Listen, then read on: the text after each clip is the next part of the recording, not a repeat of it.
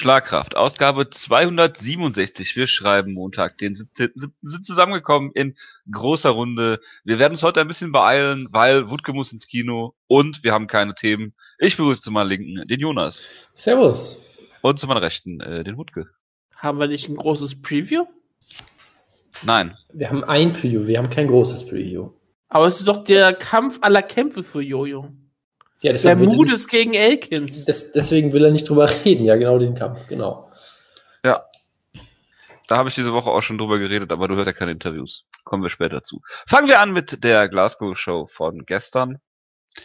Äh, Wutke hat nichts gesehen, deshalb stellt er sich jetzt auf lautlos. Und der Jonas und ich werden jetzt, also ich habe wirklich nur drei Kämpfe gesehen von der ganzen Card und Jonas möchte jetzt hier anderthalb Stunden drüber reden. Korrekt. Das Fangen wir ja, an mit dem. Das, das, wurde intern ja auch gefordert, dass wir ein bisschen längere Reviews machen. Deshalb dachte ich mir, ich nehme das, das mal zu Herzen. Uns, also mir ist, mir ist Feedback auch intern immer schon völlig egal gewesen. Ähm, weil wir uns eh nicht daran halten und wir sonst natürlich unsere, unsere Ideale verkaufen und sowas machen wir natürlich nicht. Ähm, wir reden über Santiago Ponzinibbio gegen äh, Gunnar Nelson. Und äh, da, da ich nicht so viel gesehen habe, ähm, von der Karte fange ich einfach mal an. Ja, Ponzinibbio Team Schlagkraft, der hat seine Schlagkraft hier auch absolut unter Beweis gestellt. Ähm, am Anfang ging es eigentlich los mit äh, Gunnar Nelson, der zwei, drei wirklich gute Treffer landen konnte. Ähm, hat die, hat ja diese Karate-Stance, die wir ja von ihm so kennen und äh, hat ein bisschen hin und her gewippt und dann immer wieder zwei, drei äh, Schläge gut platzieren können. Äh, Ponzinibio hat ist damit am Anfang überhaupt nicht zurechtgekommen. So im Zurückweichen hat ihm auch schon einen Ike-Poke verpasst, hat auch überhaupt keinen gestört, ist ja auch kein Thema. Äh, dann hat er ihn einmal richtig brutal erwischt, als, als, ich weiß auch nicht, warum Gunnar Nelson sah so aus, als hätte er also irgendwie entweder ist nicht zu schnell, ist nicht schnell genug weggekommen oder die Distanz war. Es, sie waren auf jeden Fall irgendwie in der besten Distanz. Und dann hat Ponzinibbio ihn äh, richtig verprügelt, hat ihm, äh, hat ihn dann noch am Käfig gestellt, also festgehalten an der Hose, während Gunnar Nelson rückwärts gelaufen ist, was auch ein sehr hervorragendes Bild ist. Hat ihn angeklingelt. Ja, es, es war Bitte? schön, weil er eben fast sah wirklich aus, als wollte er ihm die Hose gerade runterziehen für so eine Sekunde. Das war wirklich sehr schön. Ja. Und ja, wie so ein taktisches Foul beim Fußball sah das aus. Wie und Billy Gunn gegen Tanashi. So, so viel zu ja. dein, äh, dein äh, Mikrofon ist stumm. Äh, dann äh, ja, stand er am Käfig, äh, hat ihm sogar, hat ihm ein, zwei Schläge verpasst und dann ist er von einem Jab, glaube ich, gedroppt worden, Gunnar Nelson. Ja, ein Power Jab. Bitte? Ein Power Jab, aber sowas. Ja. Und äh, ja, am Boden gab es noch ein, zwei Schläge, die, glaube ich, dann nicht mehr notwendig waren unbedingt. Da gibt es einige sehr interessante Bilder zu, wo Gunnar Nelson aussieht wie ein Zombie. Und äh, ja, äh, das war's dann mit dem Nelson Hype Train und jetzt sind alle auf dem Santiago Ponzinibbio Hype Train, Jonas. Und äh, deshalb übergebe ich dir auch mal das Wort. Absolut. Also äh, der Arme. Ich, ja, also ich, ich habe ja im Preview schon ein bisschen mit mir gekämpft, weil ich gesagt habe, ich halte äh, Ponzinibbio für einen sehr guten Kämpfer und Nelson ist nicht, nicht so gut, wie er von manchen gemacht wird oder hat, von sagen zum mal, Beispiel? Äh, ich habe immer schon über seine Probleme geredet. Also bitte, ich rede sehr viel über Gunnar Nelsons private Probleme und auch andere Probleme. ähm, nein, aber äh, diese Idee, dass er halt natürlich ist ein wahnsinnig guter Grappler, ist auch ein überraschend guter Ringer eigentlich, sehr schnell für die Gewichtsklasse, kann hart zuhauen, überraschend hart, offensiv auch ein guter Striker, aber defensiv war er noch nie besonders gut. Und das, das ist jetzt auch nichts Neues. Das hast du im Rick Story Kampf schon wunderbar gesehen damals, hast du auch in allen Kämpfen schon öfter mal gesehen. Und hier wurde es halt eiskalt ausgenutzt. Ne? Also ich meine, am Anfang wie gesagt, du schon gesagt hast, äh, Ponzinibbio kam überhaupt nicht klar, war vollkommen überrascht von diesem Stil, aber irgendwann kam halt dieser traumhafte Konter und danach war es halt im Prinzip vorbei. Wunderbar den Sack zugemacht, ja. Äh, von daher, äh, weißt du, wenn, wenn ich jetzt Wutke wäre, würde ich jetzt irgendwas erzählen, dass das ja nur ein Gambit war von Ponzinibbio, dass er erst so getan hat, dass, dass, dass er erst so getan hat, als würde Gunnar Nelson ihn, ihn, ihn im Stand überwältigen, damit Gunnar Nelson sich in falscher Sicherheit wiegt und der dann zuschlagen kann, quasi so eine Art Ponzi-Scheme oder sowas in der Art, ja. Oh Gott, wo hast du das denn abgeschrieben? Das äh, habe ich, weiß ich nicht mehr, aber ich habe es mir natürlich irgendwo abgeschrieben. Natürlich ähm, hast du es abgeschrieben. Ne, nebenbei, weißt du, was das Tollste an diesem ähm, Sanatos Gambit ist, was ich mal gesagt habe? Das habe ich nur zu einen einzigen Kämpfer jemals getan. Das war Frank, Frank Muir. Ja, Frank Muir. Und es ist so hängen Gegen Big Knock und du ziehst es komplett durch. ja, der zieht das Ding ganz. Du hast, ja, du hast es bestimmt häufiger benutzt, als Natürlich.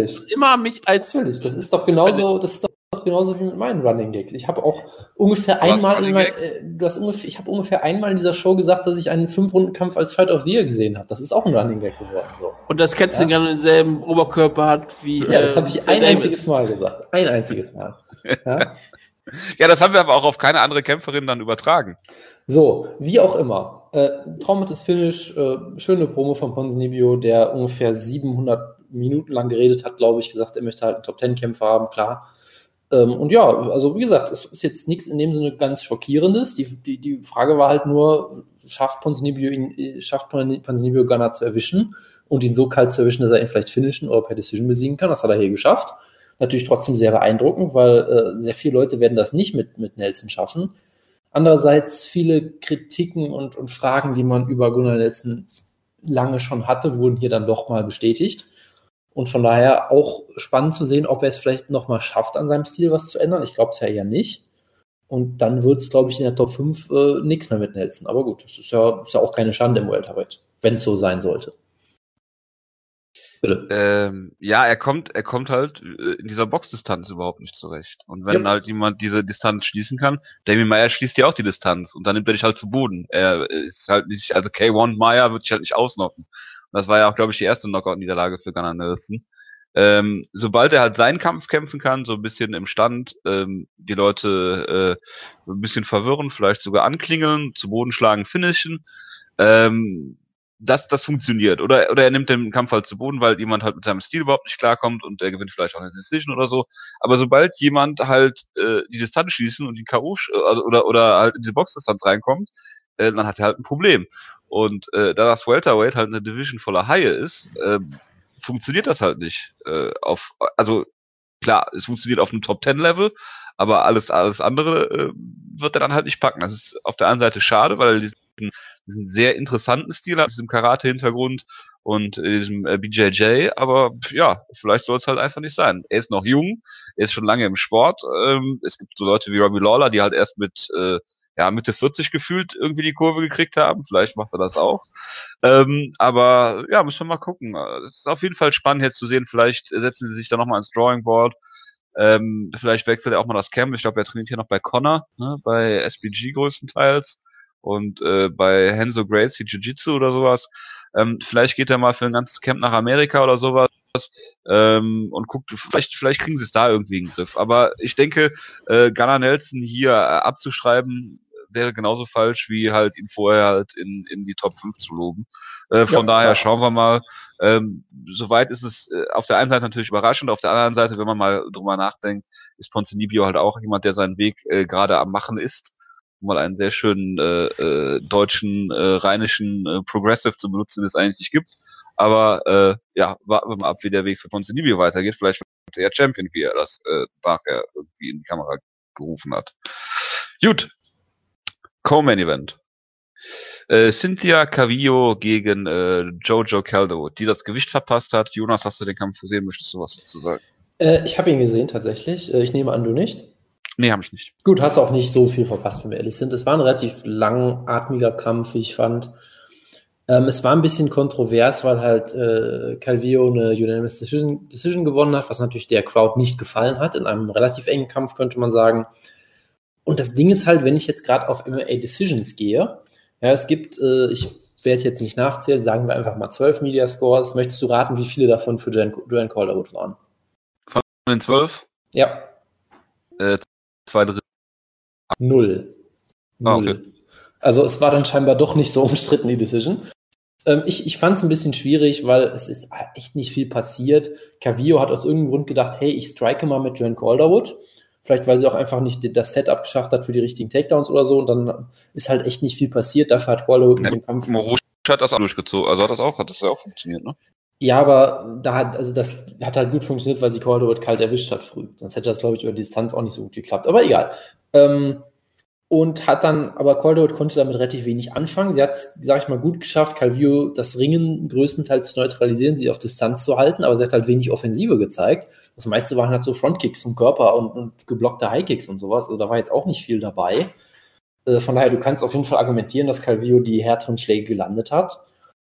Und man kann aber auch argumentieren, dass Calderwood im Stand mehr gemacht hat und allein durch Aktivität vielleicht vorne war, keine Ahnung. Es war halt, wie gesagt, eng und es ist nicht viel passiert. Und das Interessante war halt einfach nur, dass Calvillo zwei Takedowns geholt hat, jeweils in den letzten 30 Sekunden des Kampfes. Und sie hat es jeweils in diesen 30 Sekunden fast geschafft, Calvillo zu finishen. Das war schon echt beeindruckend, wie aktiv und gut sie da am Boden war oder auch wie wenig Calvillo da entgegenhalten konnte. Äh, von daher, du kannst ihr locker die erste und die dritte Runde deswegen schon geben, weil es war halt im Stand sehr eng und keiner macht wirklich was und dann hast du halt zumindest mal eine Mount- und Submission-Versuche und sowas. Äh, zweite Runde, ich hatte, glaube ich, sie, glaube ich, bei Calderwood auch halt da relativ eng, weil sie, sie, hat halt auch nicht viel gemacht. Sie hat halt Frontkicks gezeigt, die teilweise geblockt wurden und ein paar Highkicks versucht, die auf die Arme gegangen sind oder so und viel mehr war da auch irgendwie nicht. Und sie hat natürlich angefangen zu bluten wie verrückt, was sie halt, glaube ich, in jedem Kampf tut, was natürlich auch vielleicht für die Punktrichter nicht immer so gut ist. Ähm, von daher irgendwie für, von beiden so ein bisschen enttäuschend, fand ich, weil Calderwood auf der einen Seite, ja gut, dass sie die Takedowns äh, größtenteils verhindern kann, am Boden halt weiterhin nicht gut, das ist auch nichts Neues und vor allem enttäuschend, dass sie im Stand dann so wenig machen konnte. Und für Calvillo, ich meine, gut, dass sie den Kampf gewonnen hat, das sagt auch schon ein bisschen was aus, dass sie von Calderwood jetzt nicht zerstört wurde oder so im Stand. Äh, aber dass sie so wenig Takedowns aktiv sucht und so ein bisschen, das war schon von der, vom Gameplan her sehr fragwürdig. Und so, sowas ähnliches hat sie im letzten Kampf ja auch schon gemacht. Ähm, und ich weiß nicht, ob das so ein gutes Zeichen ist unbedingt. Also der, der Hype-Train von Calvillo ist so ein bisschen nicht entgleist, aber vielleicht ein bisschen langsamer geworden. Äh, ist jetzt ein bisschen Bum Bummelbahn geworden, vielleicht statt einem ICE. Und Calderwood, ja, also irgendwie ist sie auch ein bisschen selbst schuld. Hätte vielleicht mit ein bisschen mehr Aktivität das rausholen können, aber naja. Schwamm drüber, war auch nicht so toll, der Kampf. Mehr muss man da, glaube ich, nicht zu sagen. Vielen Dank, dass Jocke mich gerade darauf hinweist, dass Wutke gerade Fire Pro Wrestling äh, spielt. Entschuldigung, ich höre ja trotzdem noch zu, aber ich habe mir gerade so überlegt, ich sollte mal schauen, was passiert, wenn Connor und Floyd zusammen oh kämpfen gegen, gegen den Undertaker und CM Punk. Wutke, Wutke, wenn du mal was Sinnvolles machen willst, ne, dann könntest du jetzt unser Preview simulieren sofern du die Leute dazu hast. Ich habe Michael Bisping, aber der hilft mir nicht. Der hilft dir nicht so wirklich, nee. Weil die Leute gibt sind ja keinen, gibt, gibt, es keinen Kelvin Gastelum Creator Wrestler, das enttäuscht ich mich sehr. Könnte es gibt sogar Dave Meltzer, verdammt nochmal. Ja, klar. Es gibt sogar Super Carlo, was ich heute gesehen habe, was auch sehr schön ist. Ja, es gibt auch alle Bärenversionen. Natürlich nach dem Twitter-Account. Super Carlo ist auch ein mexikanischer Wrestler, der in den 90er Jahren bei WCW gekämpft hat. Das, das ist ein, ein MMA-Twitter-Account. Achso, okay, nicht, verstehe. Nicht, der sich mit Ronda Rouseys Mutter anlegt. Jojo, Paul Felder, bitte. Paul Felder gegen Stevie Ray war ein stinkend langweiliger Kampf. Achso, bitte. Wo ähm, der, der einfach daraus bestand, dass Stevie Ray Paul Felder von den 3 Minuten 57 äh, gefühlt 3 Minuten 56 gegen den Käfig gedrückt hat. Dann hat Paul Felder ihn einmal runtergezogen im Clinch, hat ihm ein brutales Knie verpasst, äh, woraufhin Stevie Ray dann zu Boden ging und hat seinen äh, Kopf dann per mehrerer Elbows einfach in die Ringmatte äh, geschlagen. So äh, Tito zu seinen besten Zeiten. Und ja, äh, brutaler K.O. Für mich auch der schönste K.O. des Abends. Noch schöner als der von äh, äh, Galore Bofando, den der Jonas ja so toll findet. Und äh, ja, äh, ja, du hast Paul Fellers Schwächen hier ganz klar gesehen. Du hast auch gesehen, dass er brutal hart zuhauen kann. Und äh, ja, viel mehr kann man zu diesem Kampf eigentlich nicht sagen, auch wenn der Jonas jetzt ewig darüber reden wird. Ich möchte eine kurze Notiz in den Gruppen, Gruppenchat äh, machen. Die Bukati-Witze werden nicht besser, wenn sie immer weiter wiederholt werden. Das nur am Rande, ja.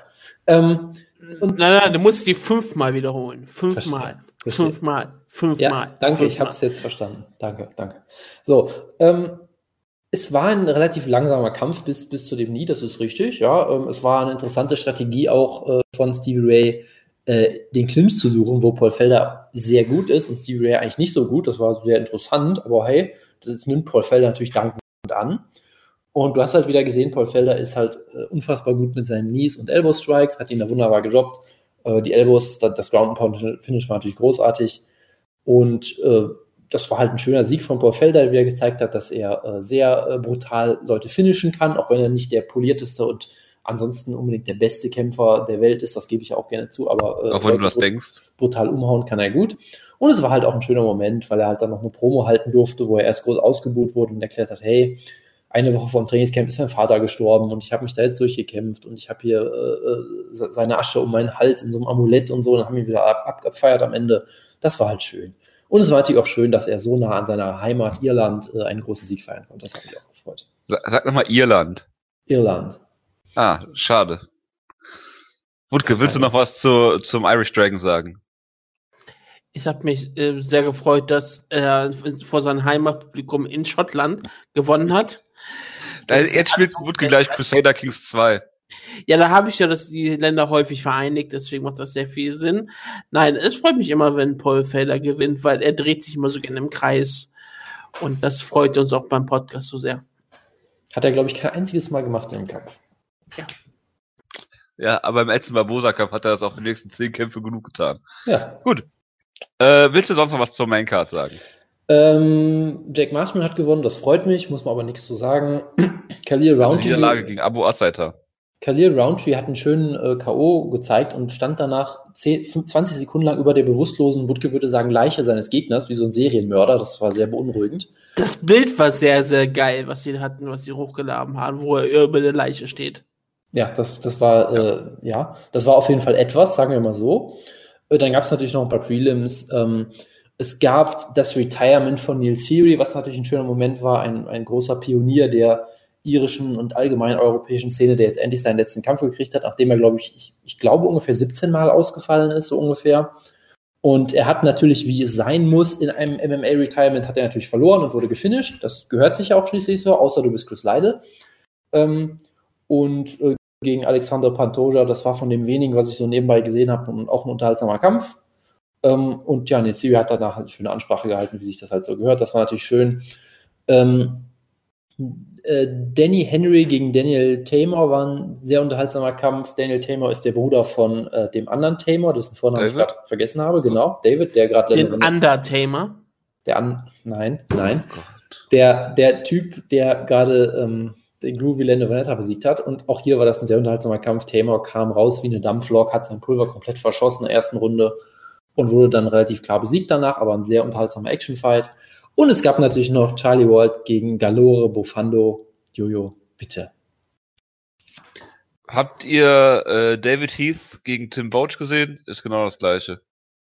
Ja, nicht, nicht ganz, muss man fairerweise sagen. Also David Heath. Ja, weil er da auf den Kopf ähm, geworfen hat. Hat äh, äh seinen äh, David Heath, ja, Tim Boach hat David Heath äh, mit dem Kopf in den Käfig geworfen. Und äh, Bofando hat es andersrum. Er hat den vom Käfig weggeworfen, als dieser ein, ein ich glaube, es war einfach ein Trip-Takedown versucht hat oder sowas. Hat ihn einfach weggeschubst und daraufhin ist Charlie Ward mit dem, mit dem Kopf voran auf, auf den Mattenboden geknallt und war bewusstlos. Es gibt davon natürlich wieder ein großartiges Foto von Esther Lynn, die generell diese Woche sehr viele schöne Fotos gemacht hat, letzte Woche, wo du wirklich auch siehst, wie der Boden so wackelt, wie sich quasi so eine Schockwelle ausbreitet über den Boden. Äh, es war der moderne Tim Boach auf jeden Fall. Ich habe es natürlich als K.O. des Jahres bezeichnet, größtenteils um ja. Jojo zu nerven. Nicht mal Kandidat, nein, K.O. des Jahres hat nicht mal einen Bonus bekommen, nur mal so nebenbei. Ja, das ist aber auch äh, äh, eine Travestie, dass es keinen Bonus gewonnen hat. Das war ein großartiges Ich fand den K.O., ohne Scheiß, ich fand den K.O. von Felder besser. Das war auch ein schöner K.O. Ich finde halt trotzdem, Take, ich, ich finde halt, ich finde halt diese Kategorie von, von Aktionen sehr geil, wenn jemand einen Takedown versucht, einen, ja, einfach wegschubst und ihn dabei ausnockt. Das ist immer, immer hervorragend. Aber gut, äh, ich, ich denke, wir werden hier keine Einigung mehr erreichen. Ähm, und was war noch? Brad Jones hat gekämpft. Was einfach Unrecht, das hat, ist die Einigung. Brad Jones hat gewonnen, den ich natürlich wieder hypen muss, weil er den von mir gehypten äh, Quan Ho Quack damals besiegt hat in seinem UFC-Debüt. Ja, Brad Jones, gutes Talent.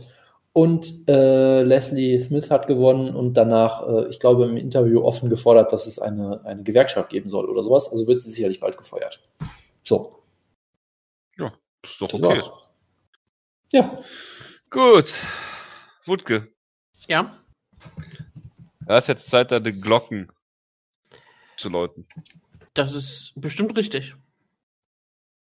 Wenn ich dich die ganze Zeit darauf ein, äh, anspreche, dann wirst du es nicht machen, oder? Weil ich ja. das dann spoilern würde. Das wäre eine gute Taktik. Äh, jetzt wäre ein guter Zeitpunkt, äh, weil Sage Northcutt gegen John McDessie ausfällt, weil beide verletzt sind. Ja, so. Hat die UFC ich, festgestellt, dass John McDessie äh, äh, Sage Northcutt verprügeln würde. Das kann Man einfach gesagt, hier McDessie ja. hast du deine Show Money, der Kampf findet nicht statt. Das äh, würde mich nicht ganz schockieren. Ja, also es war von vornherein eine absurde Ansetzung und ich bin relativ. Ich, möchte mich natürlich nicht über Verletzungen freuen, aber ich bin irgendwie schon froh, dass der Kampf nicht stattfindet, weil das wäre nicht. Als ob äh, jemand eine Verletzung hätte. gut ausgegangen. Du bist auch wieder Verschwörungstheoretiker, das ist meine Rolle. Es ist auf jeden Fall sehr passend, dass der Kampf jetzt nicht stattfindet. Ich fand es auch wirklich einen wirklich sehr absurden Kampf, dass du Sage Schnorfka, nachdem er dringend jetzt einen Sieg brauchst, gegen jemanden stellst, der auch so ein bisschen um seine ML-Karriere bei der UFC Ja, auch als Replacement, ne? Ja, das ist noch viel schlimmer. Warum stellt sie ihn auf einmal gegen jemanden wie John McDessie? Also, Warum stellt man ihn gegen solide Leute? Ich meine, ich kann verstehen, dass du bestimmt, dass sie ihnen etwas bessere Gegner geben möchtest, ist klar. Aber John McDessie ist schon ein ziemlicher Anstieg. Ich hätte noch jemanden, der jetzt seinen UFC-Vertrag verlängert hat, äh, hat äh, Joseph Duffy. Ja, das ist auf jeden Fall Wäre das nicht nächste, Kampf? Der, der Irish Joe Duffy gegen ja. Sage Northcutt. Es wäre auf jeden Fall ein Kampf, ja. Ich glaube nicht, dass es der Kampf wäre, den man bucken sollte, außer man möchte, dass äh, mit, mit Sage Northcutt sehr, sehr schlimme Sachen passieren. Ja, das möchte ich. Gut, dann ist es auf jeden Fall der richtige Kampf, da hast du recht. Gut. Äh, Jonas, wirst du TAF 26 gucken? Äh, ich denke im Traum nicht dran, nein. Gut. Auch wenn Eddie Alvarez und äh, Justin Gaethje die Coaches sind. Natürlich nicht, nein. Also äh, man sollte vielleicht eine Sache sagen. Äh, ich glaube nicht, dass es irgendwas bringt, äh, Justin Gaethje bei Ultimate Fighter aufzustellen. Ich glaube nicht, dass es ihm irgendeine Publicity bringt, selbst wenn das. Ich meine, theoretisch könntest du sagen, okay, er ist im Fernsehen und es gucken irgendwie Leute. er ist verletzt. Die wollen doch einfach nur, dass er die Verletzung auskuriert und dabei halt ein bisschen Präsenz bekommt. Ja, und ich meine, ich sag mal so, er kriegt ein bisschen Präsenz, er kriegt ein bisschen Geld dafür, ist ja auch keine schlechte Sache. Äh, und vor allem, er kämpft halt für ein paar Monate nicht. Das ist tendenziell mal eine gute Sache. Also ich, ich würde jetzt nach dem Kampf gegen Johnson auch nicht wollen, dass Gaethje äh, im September wieder kämpft unbedingt. So. Ich meine, ja, weil wegen seinem Gehirn. Sagen wir es einfach mal so. Gehirn. Ähm, ja, Gehirn. Love it. So. Ähm, was wollte ich jetzt sagen? Äh, genau. Dass deshalb, du stolz bist, aus dem Ruhrpott zu sein. Ich, ich glaube, das, das, sowieso. Das, das sowieso. Ähm, ja. Das, deshalb, ich, ich glaube, es ist jetzt Hört nicht. die ganze Zeit Wolle Petri, das Ruhrgebiet ja, ich, genau. ich, sitze hier in meinem Mike Schwarz T-Shirt, ja. ja. genau. In der Zeche so. Zollverein. Ja, mach mal. Äh, so, so sieht's aus. Deshalb halt das hier auch die ganze Zeit so, tut mir leid. Ähm, nee, aber ich, ich glaube deshalb, es ist nicht das Debakel, von dem viele Leute reden. So, das Problem ist halt so ein bisschen, äh, es ist, es gibt halt so diesen Ultimate Fighter Fluch. Das heißt, Eddie Alvarez oder irgendwer wird sich garantiert verletzen und es wird nicht stattfinden. Äh, bis dahin, ich finde es als Matchup für ihn gut. Ich glaube, Eddie Alvarez ist das einfachste, in Anführungszeichen, Matchup vom Stil her, was es da gibt in der Top 5 für ihn. Ich glaube, er wird den Kampf gewinnen, brutal, und danach ist der Weg frei für den Title Shot. Da freue ich mich drauf. Und worüber ich mich auch gefreut habe, ist natürlich die ganzen lustigen Tweets, die es gab. Ja, so nach dem Motto, dass, dass Justin Gaethje in das Haus kommt und sagt, okay, ich werde euch, ich werde jetzt alle gegen, gegen euch alle antreten und Dana White sagen muss, nein, du kämpfst nur gegen Eddie Alvarez, nicht gegen die ganzen Teilnehmer. Ja, oder dass, äh, dass er dann solche Trainingsmethoden sich überlegt, das, äh, ja, ist egal. Also Justin Gaethje, äh, lustiger Kerl. Und äh, es ist vielleicht nicht so schlecht, wenn, wenn er seinem Gehirn mal eine kleine Pause gibt. Äh, weil viele Leute haben auch gesagt, er wird sowieso erst im Dezember wieder kämpfen. Die Sache ist aber trotzdem, Ultimate Fighter ist verflucht und der Kampf wird nicht stattfinden. Das ist die Befürchtung, ja.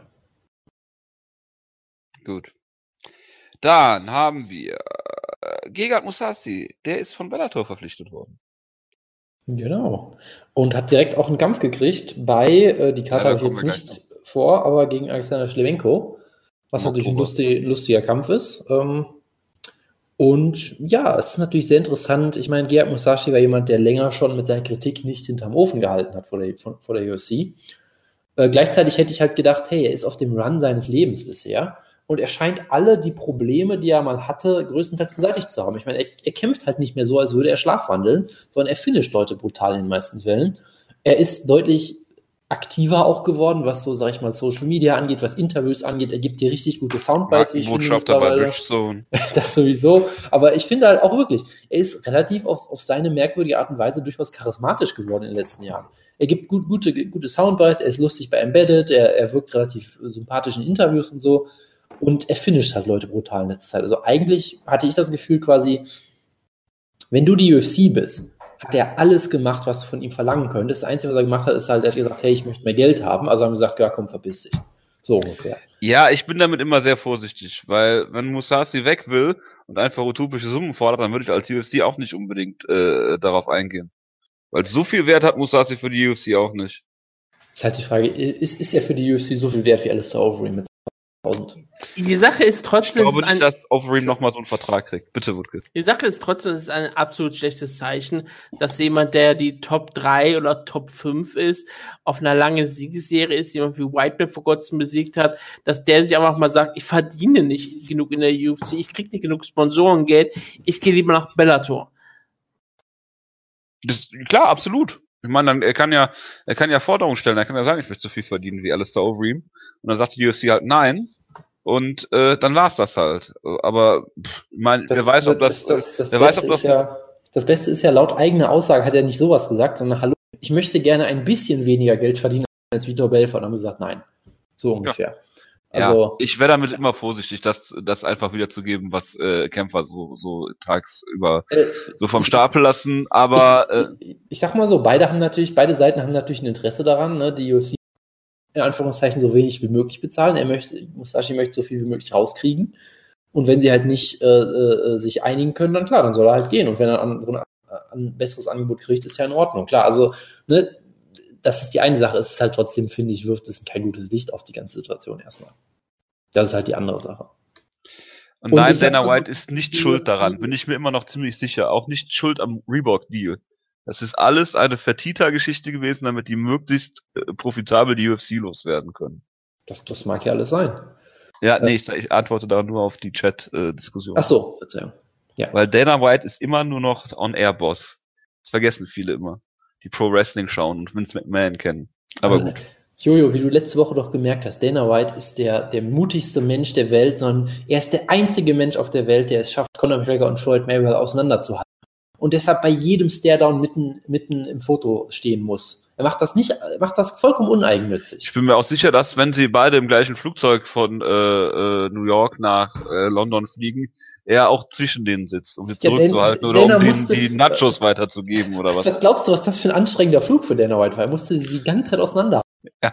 Ja, äh, ja. Ist noch, hat er noch wieder äh, äh mit, mit seinem Ohr Probleme gekriegt. Also es ist wirklich Dana White. ja, ja, klar, das ist dann zur Stammzellentherapie nach Düsseldorf weitergeführt. Ja, klar. Das ist ein harter Hund auf jeden Fall. Ja. auf jeden Fall. Wutke, Zeit für Glocken. Nein. Ja, sehr gut. Ähm, ja, kommen wir noch zu Kampfansetzungen. Gigant Musasi gegen Alexander Schlemenko haben wir gerade schon drüber gesprochen, sollte ein einfacher Kampf für Musasi werden, nach allem, äh, was man so von Schlemenko letzte Zeit gesehen hat. Ja, nach allem, was man jemals von Schlemenko gesehen hat. Also selbst, selbst Schlemenko in seinem Höhepunkt könnte, da könnte Gerhard ihn auch zu Boden nehmen und tappen und, und K.O. schlagen oder so. Aber klar, es ist halt, es ist halt ein lustiger Kampf auf dem Papier. Gegard hat aber auch keine Takedown-Defense, außer wenn es gegen Ronda Rousey geht. Takedown-Defense braucht er auch nicht, um Schlemenko zu Boden zu nehmen. Ja, ja, ich sag nur. Äh, ja. Vielleicht nimmt er ihn dann zu Boden. Ich wollte jetzt nur meine ganzen äh, Musasi Running Gags rausholen. Ja, schon, schon klar, schon klar. King Ho gegen Liam McGeary. Ja, traumhafter Kampf, oder? Äh, toller Co-Main-Event, den willst du doch unbedingt oh da haben. Und ich glaube, das ist doch der wahre Main-Event natürlich. Ja. Ich meine, King äh, Mo ist ein riesengroßer Star. Ja. Äh, dazu fällt mir auch nichts mehr ein. Und ich äh, meine, ich mein, wenn man dem Poster glauben kann, geht es um die Krone, ja, um die das, das wäre immer eine geile Ansetzung, wenn es wirklich um die Krone King würde. Und ja. dann könnte, könnte, könnte ich die ganze Zeit immer King Liam nennen. Ja, und King Rainer ist dann Special Referee. King Rainer ist ähm, immerhin die, der König des Mixed Martial Arts, ja. So, sie haben äh, einen Kampf für Gökhan Saki, äh, und zwar ist das Enrique da Silva in äh, Saitama. Ja. Es macht also, Sinn, Saki auch in Japan einzusetzen. Ja, vor allen Dingen, weil sie ihn dann irgendwo begraben auf einer Fight Pass Show, die keiner sehen wird, falls er Ja, verliert. das dachte ich mir halt auch. Ich dachte mir halt so, die, der wird nicht so billig sein. Also ich weiß nicht, ob sich das dann auf Fight Pass lohnt unbedingt für die, für die aber hey, sie werden sich schon irgendwas dabei gedacht haben. Ja, wir pushen den Fight Pass weiter. Ich meine, vielleicht haben sie auch gesagt, hey, ähm, wir sind hier in Japan, also machen wir das wie Pride und zahlen seinem Gegner einen dicken Bonus, wenn er, wenn er keine Takedowns versucht oder so. Ja, und weil Pius das jetzt hier seit Ewigkeiten fordert und es auch auf meinem Zettel steht, lieber Pius, Abu Asaita hat einen Kampf bekommen gegen Sia Bahadusada in Rotterdam. Das ist doch eine Traumansetzung, oder? Ja. Auf jeden Fall. Wutke. Was? Also, aber, also, du, du kannst natürlich auch mit den Glocken jetzt anfangen. Nein, ich, ich werde schon, du wirst schon merken, wenn die Glocken läuten. ja, ja, ich befürchte bei Wildman gegen Gastelum. Nein, nein, keine Sorge. Ja, gut. Äh, dann, äh, bevor wir die News-Ecke schließen, möchte ich noch kurz loswerden und das Interview, das ich äh, letzten Freitag mit Andreas äh, Kraniotakis, der gerne Kariotakis genannt wird.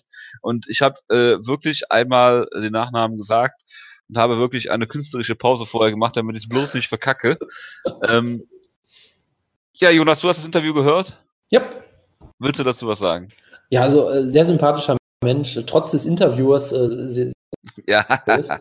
Nein, also äh, es, es, es, hat mir wirklich, ja, es hat mir wirklich gut gefallen. Es war ein gutes Interview. Der nimmt auch kein Blatt vor den Mund, äußert sich sehr interessant und man, ich hatte das Gefühl, man kann ihn so alles fragen irgendwie. Das ja. wirkte eigentlich sehr, sehr offen auch und ja, es war, es war ein sehr schönes Interview. Hört euch an, wenn ihr es noch nicht gemacht habt. Ich habe ihn vorher auch gefragt, ob ich ihn alles fragen kann, weil man Honda ja nicht zu äh, Kampfsport befragen darf, aber wenn ich ihn nicht hätte zu Kampfsport befragen dürfen, wäre das, hätte ich zwei Minuten mit ihm reden können.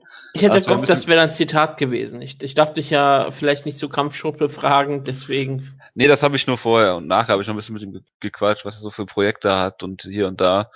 Ähm, ich finde es immer ganz interessant, mit Kämpfern zu reden. Ich meine, ich habe ja ein paar interviewt und der, der, der Jonas ja auch. Äh, wenn du mit denen redest, die sind schon anders als normale Leute. Und das ist jetzt auch gar nicht böse gemeint. Die sind, die sind die, wirklich die nettesten Leute, mit denen du reden kannst. Aber so von, von dem ganzen, von dem ganzen äh, Mentalen her und von, vom Mindset halt, was sie dir erzählen, die stehen da halt hundertprozentig hinter, wenn die dir sagen, dass sie halt die Größten der Welt sein wollen. Ne? Und das ist schon ziemlich, ziemlich, ziemlich interessant, wenn du weißt, die Leute gehen halt in Käfige, äh, bei denen sich dann nachher äh, die Tür schließt und äh, es gibt im Prinzip sehr wenige Regeln. Das ist schon, ich finde es schon sehr, sehr interessant, wenn man da mal so, so von, von oben drauf guckt und sich das, das dann so reflektiert. Aber gut. Äh, ich, ich, bin, noch mal ich, ich, ich, bin sehr froh über diverse Screenshots, die ich hier gerade sehe. Sorry, ich bin ein bisschen abgelenkt. ja, das, das macht nichts, Jonas. Wutke, Wutke, möchtest du äh, offiziell verkünden, was hier gerade passiert ist? ähm, Jolo Romero hat ähm, Michael Bisping brutal vermöbelt in dem Spiel. Ich bin schockiert. Also es war ein, es war ein Desaster für Michael Bisping. Das sieht auch so aus, als würde Michael Bisping aus der Brust bluten, was auch sehr schön ist. Sieht so aus, als hätte Yoda ihm das Herz rausgerissen oder so. Es ist nur eine, eine Wunde an der Stirn, wie es bei normalen Pro Wrestling ist, die halt sich dann auf die Brust ausgetragen Verstehe. hat. Er hat gebladet, ja. Das kann man so sagen, ja. Es blutet, ja. Jojo, bist du durch mit der News-Ecke? Ich bin äh, auf jeden Fall durch mit der News-Ecke. Ah. Ja, das kommt sehr überraschend jetzt.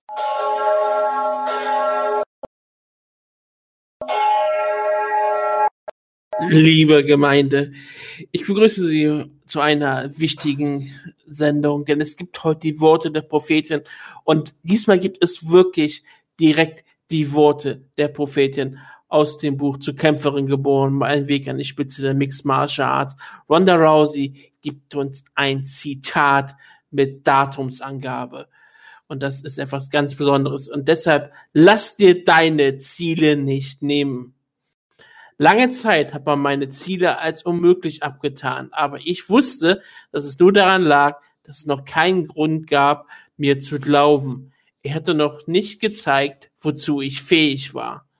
19. Januar 2011. Und diese Worte gelten heute noch genauso, wie sie damals geschrieben waren.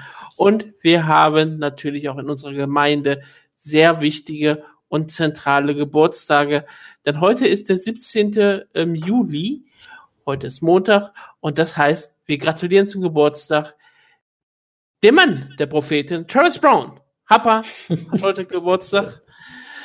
Also er ist noch nicht komplett der Mann der Frau, aber es ist Verlobter. relativ wichtig, ja. Ähm, Mal Kalidov hat dort auch Geburtstag, der Kannibale höchst selbst, eine polnische Mixed Martial Arts Legende. Eine ja? Ganz kurz, kennst du die Story hinter dem Nickname eigentlich? Dass er sich der Kannibale nennt. Hat da jemanden gefressen? Nein, er hat, das ist ja das Tolle gerade, er nennt sich nicht so, ja, sondern er wurde von irgendjemandem so genannt, ich glaube sogar von Tim Leidecker, irgendwer hat angefangen, ihn so zu nennen. Vom Common Event Podcast. Nein, nein, und daraufhin hat man mit Halidov äh, vor mehreren Jahren scheinbar E-Mails geschrieben an Sherdock und so weiter, sagt bitte, hört auf, mich den Kannibalen zu nennen. Ich bin gläubiger Muslim und das finde ich ekelhaft. Was, was, da möchte ich nicht mit assoziiert werden mit Kannibalismus. Also der Kannibale hat Geburtstag und wir, äh, wir gratulieren auch schon mal, wir gratulieren auch noch mal Bobby, wir gratulieren auch Bobby Nuggets nochmal zum Middleweight Title gewinnen. Mhm.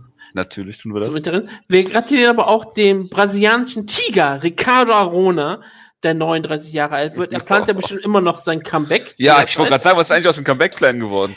Keine Sorge, das wird jederzeit ähm, stattfinden. Ich bin, ich bin sehr jederzeit, sicher. immer. Scott, ich bin sicher, ähm, Scott Coker ähm, wartet sehnsüchtig auf den Anruf. Er wartet auch sehnsüchtig auf den Anruf von diesem Mann, der 41 Jahre jung wird. Big Sexy, Sean McCorkle. Gottes Willen. Eine Legende, Mark Handbitswinger, Sean McCorkle. Wir gratulieren natürlich auch ähm, Mixed Martial Arts Legende Yuki Kondo, 42 Jahre jung. Oh. 43 Jahre wird auch das Girlfight Monster Hitomi Akano. Und noch ganz wichtig natürlich, 46 Jahre jung, da freut sich der Jonas Alexander Otzka. Ach, der Diet Butcher, das ist doch großartig. Genau. MMA-Legende, der einzige Mann, der jemals im Pride einen Double Armbar geschafft hat. Gegen und, einen dicken Ami im T-Shirt. Und es ist immer großartig, egal auf welche Seite du gehst, auf jeder Seite hat er einen anderen Kampfrekord. Ja. manchmal hat er drei Siege, manchmal hat er fünf Siege, manchmal hat er sieben Siege, manchmal hat er vier Siege. Es kommt ja dann so ein bisschen darauf an, was man als echten Mixed Martial Arts Kampf bezeichnet und was nicht.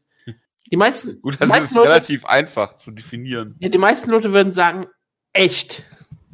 Ja, ich meine, ich meine, ich mein, geh mal auf Schörder, guck dir den Rekord von Wolf.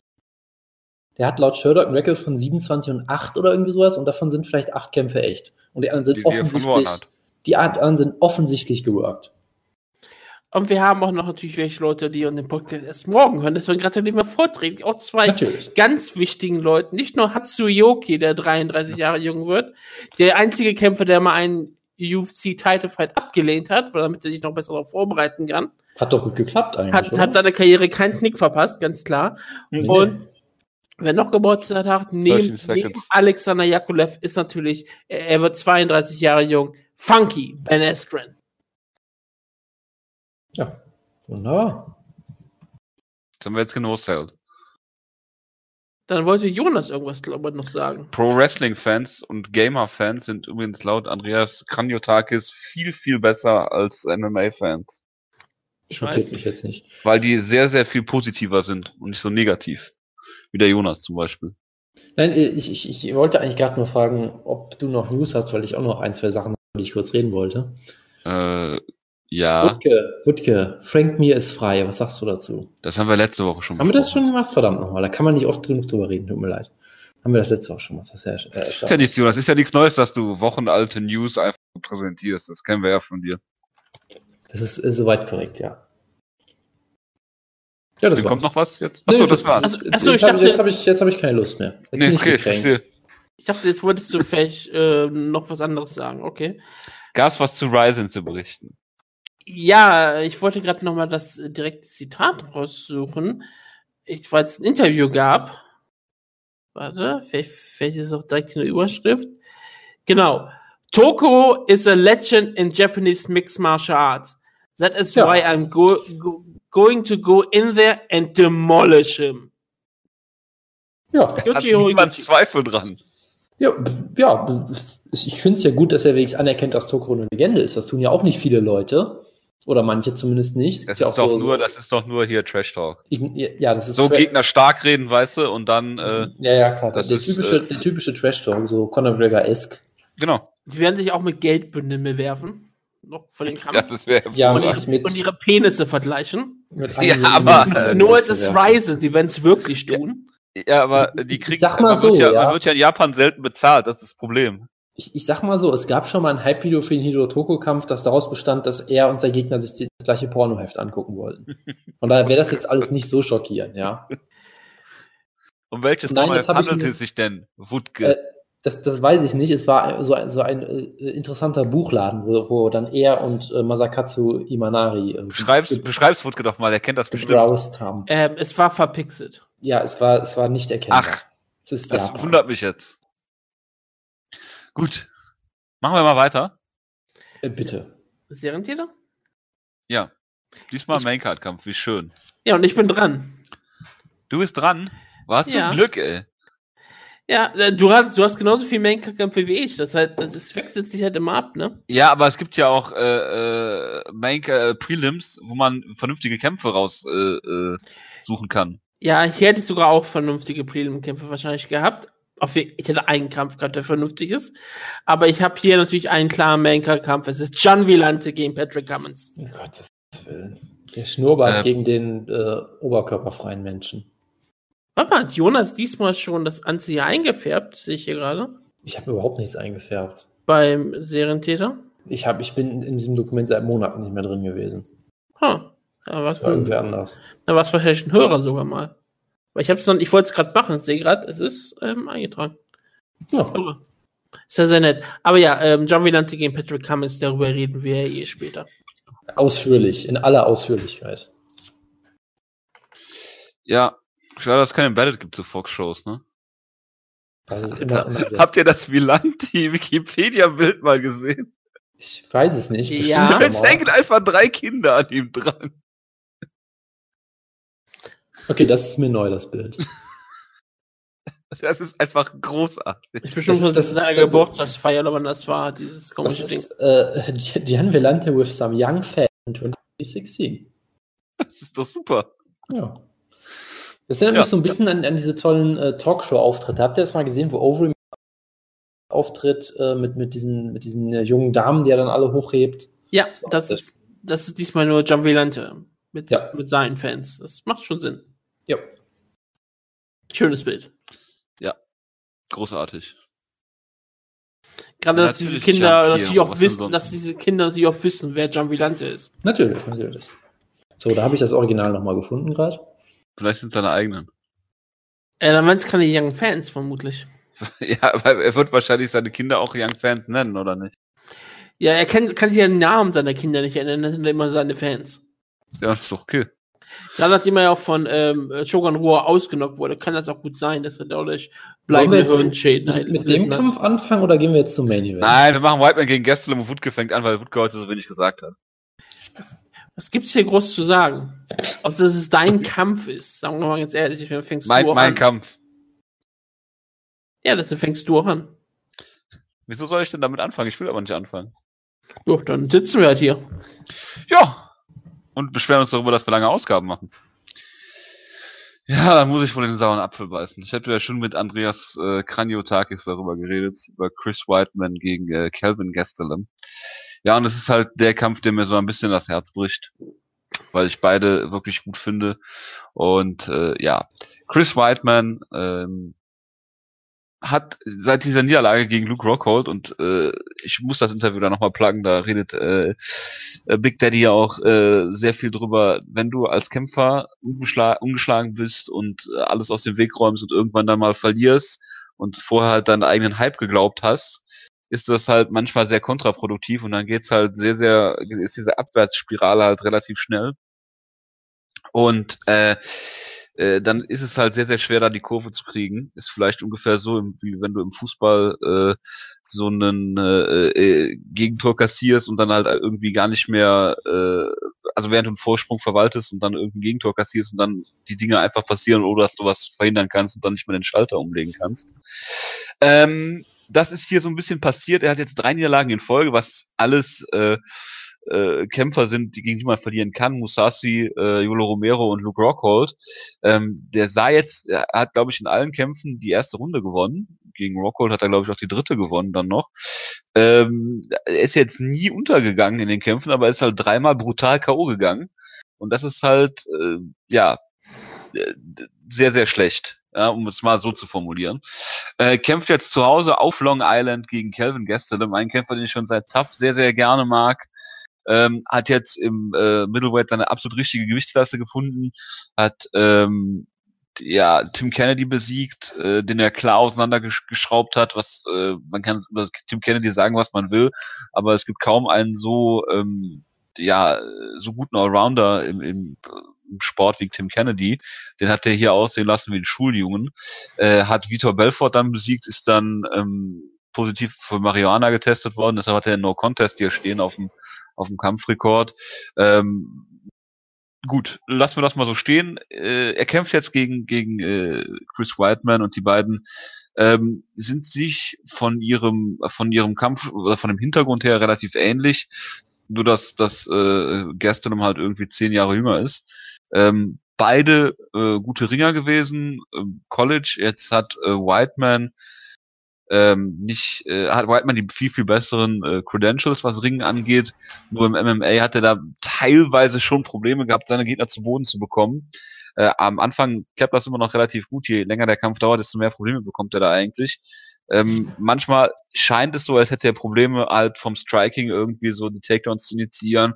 Wenn er dich einmal am Boden hat, dann ist es auch, ist er auch sehr guter Top Control, äh, Top Control Grappler. Äh, der Jonas, hier kommt wieder ein weiteres Zitat von mir, äh, der gerne auch mal für seine Position, äh, für, für eine gute Sub äh, oder für eine wacky Submission eine gute Position aufgibt. Oh, bitte red über den Leglock, bitte.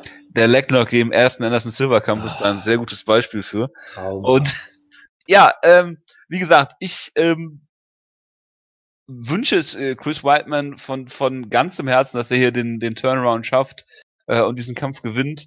Äh, ich sehe ehrlich gesagt halt nur nicht wie, weil ich gehe mal davon aus, dass äh, Gastelum im, im Welter, äh, im, im, im äh, Middleweight hier auch noch bessere Konditionen haben wird.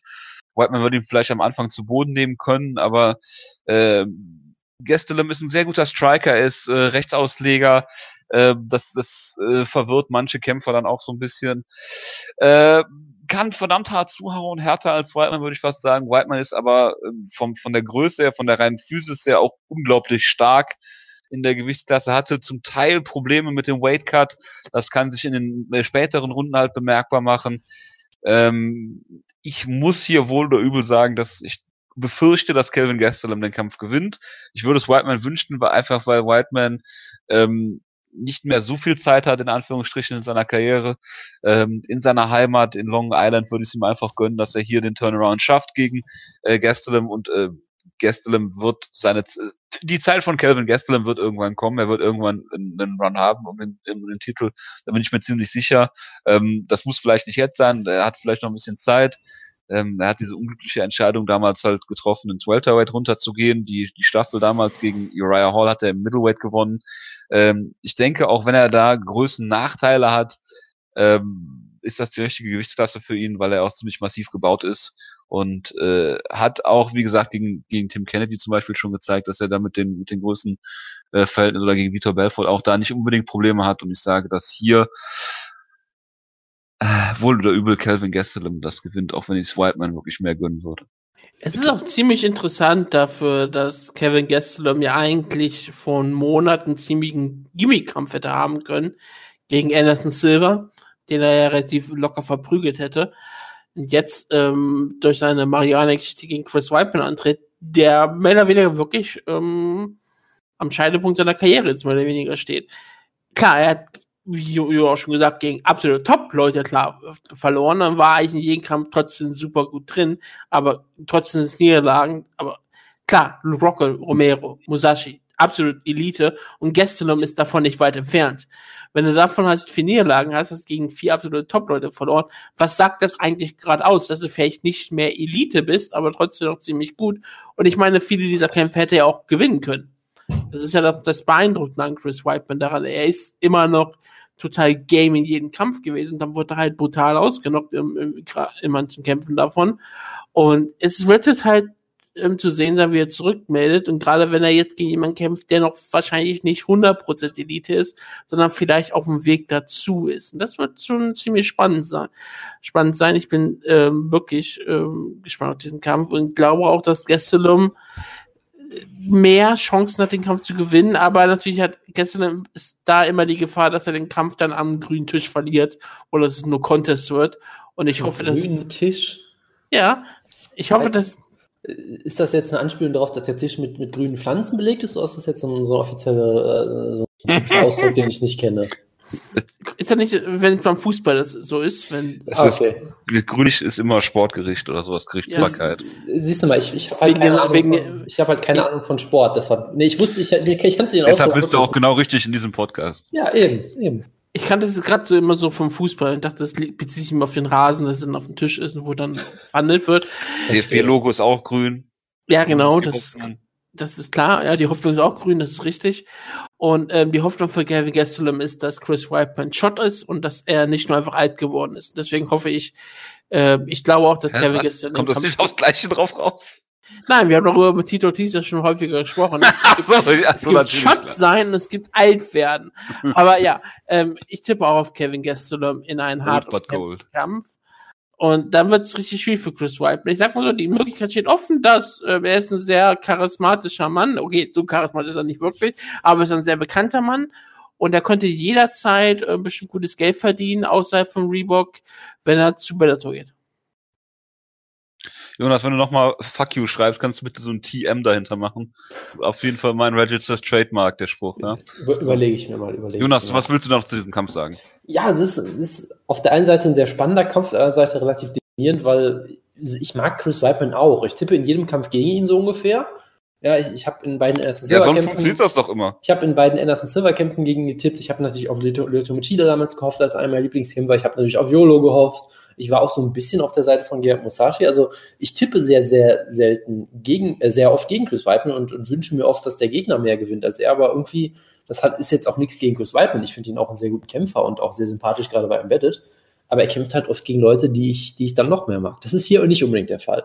Kevin Gastelum ist natürlich guter Kämpfer, aber ich bin jetzt jemand, seitdem er klar gegen Rick Story verloren hat, äh, bin ich eigentlich äh, jetzt auch nicht so von Kevin Gastelum überzeugt, um den mal wieder zurückzubringen. ja. Um Gottes Willen, dass du dich daran noch hochziehst. Aber. Eine klare Niederlage für. Aber Rick Kevin. Gastelum ist ein sehr interessanter Kämpfer. Ich, ich habe jetzt nicht die klare Präferenz, dass ich sage, oh nein, er muss unbedingt gewinnen oder so es wäre halt für Whiteman schon sehr bitter, wenn er hier schon wieder verliert. Und, und deshalb route ich auch so ein bisschen für Whiteman. Und was ich mir halt dran denke, äh, wo äh, Jojo gerade den, den, Tim Kennedy-Kampf angesprochen hat und gesagt hat, wie äh, er mit Tim Kennedy damals umgegangen ist. Das ist ja auch so interessant, weil der Kampf hat ja wirklich, das waren ja eigentlich zwei Kämpfe gegen Tim Kennedy. In der ersten Runde sah das aus wie jemand, der mit seinem, der, äh, als würde Tim Kennedy mit seinem kleinen Bruder ringen.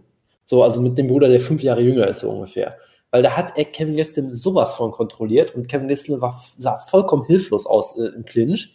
Und ich dachte mir schon, ach du Scheiße, was ist das denn hier? Hat in der Justasse nichts verloren. Das vergisst man halt schnell, weil er danach Tim Kennedy unfassbar deklassiert hat im Stand und brutal gefinisht hat in einer Art und Weise, wie man das sehr selten sieht.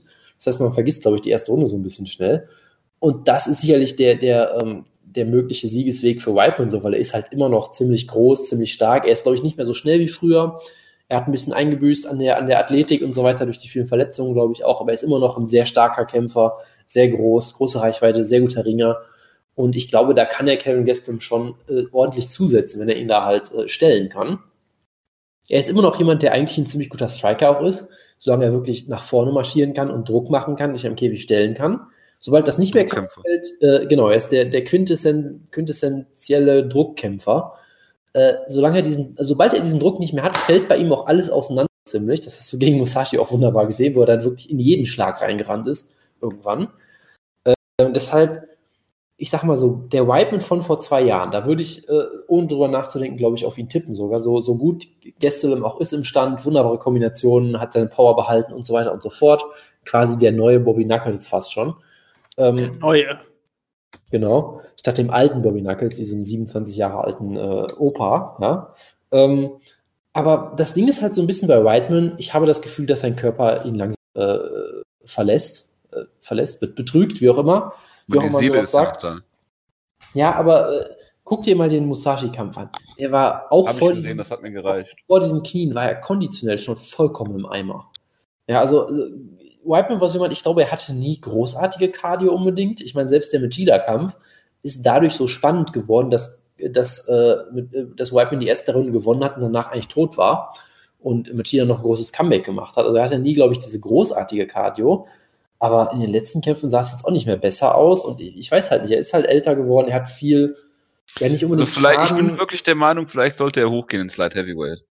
Ja, also ich, ich weiß nicht, ob der Weightcut das Problem ist. Weißt du noch diese tolle Phase, wo Chris Weidman auf einmal meinte, ja, ich bin jetzt irgendwie Vegetarier und ich wiege jetzt Pfund 190 so. Pfund vor dem Rockhold-Kampf. Ja, und hatte kein Gewicht mehr. Das hat es irgendwie auch nicht gebracht. Also ich weiß nicht, ob der Weightcut das Problem ist. Ich echt, ich weiß es echt nicht. Nein, aber ich meine, ist ja, ich, allein die, die Division ist halt. Ja, gut, okay, äh, weil Light Heavyweight tot dann für ihn. Ist, ja. Aber, hm? ja, aber es geht halt auch nicht, weil Light Heavyweight ist halt die Gian Velante Division. Ne? Ja, ich glaube, das könnte gegeneinander kämpfen vom Niveau. Und, und, und nachdem Jambalante jetzt äh, ähm, den, den, den Schnurrbart von äh, Patrick Cummins abschlagen wird, greift er nochmal oben an. Deshalb kann Bruce Weidman da auch nicht mehr hin. Das ist ganz klar. Nein, aber Äh, von daher weiß ich nicht, ob es vielleicht einfach das Alter ist und die, ich meine, er hat ja jetzt nicht so wahnsinnig viel Schaden im Oktagon genommen über so viele Kämpfe. Aber wenn Chris Weidman eincheckt, dann halt richtig. Ich meine, das ist eine, eines der brutalsten Flying Knees aller Zeiten. Der Rockhold-Kampf hätte dreimal abgebrochen werden müssen, vermutlich. Und so weiter und so fort. Gegen Musashi sah es jetzt auch nicht gut aus. Also, und halt die vielen Verletzungen einfach nur dazwischen. Ich weiß nicht, ob da vielleicht einfach er jetzt aus der Prime raus ist, körperlich ein bisschen ab, abfällt, absackt. Und ich glaube, dann wird Gestelem äh, äh, hinten raus den Kampf gewinnen. Das ich tippe auch auf, auf Gestelem, aber es, es, liegt vielleicht mehr an Whiteman und was ich denke, dass bei seinem Körper vorgeht, als an Gestelm, aber ja, trotzdem. Gut, gutes Matchup, ich bin gespannt. Das ist halt so ärgerlich, ne? Ich meine, ja, ich habe mit, mit äh, Andreas äh, Kranjotakis da auch noch drüber gesprochen nach, nach dem Interview. Das sind halt so Leute wie Pettis, wo du halt sehen musst, kriegen die halt nochmal irgendwie die Kurve vielleicht?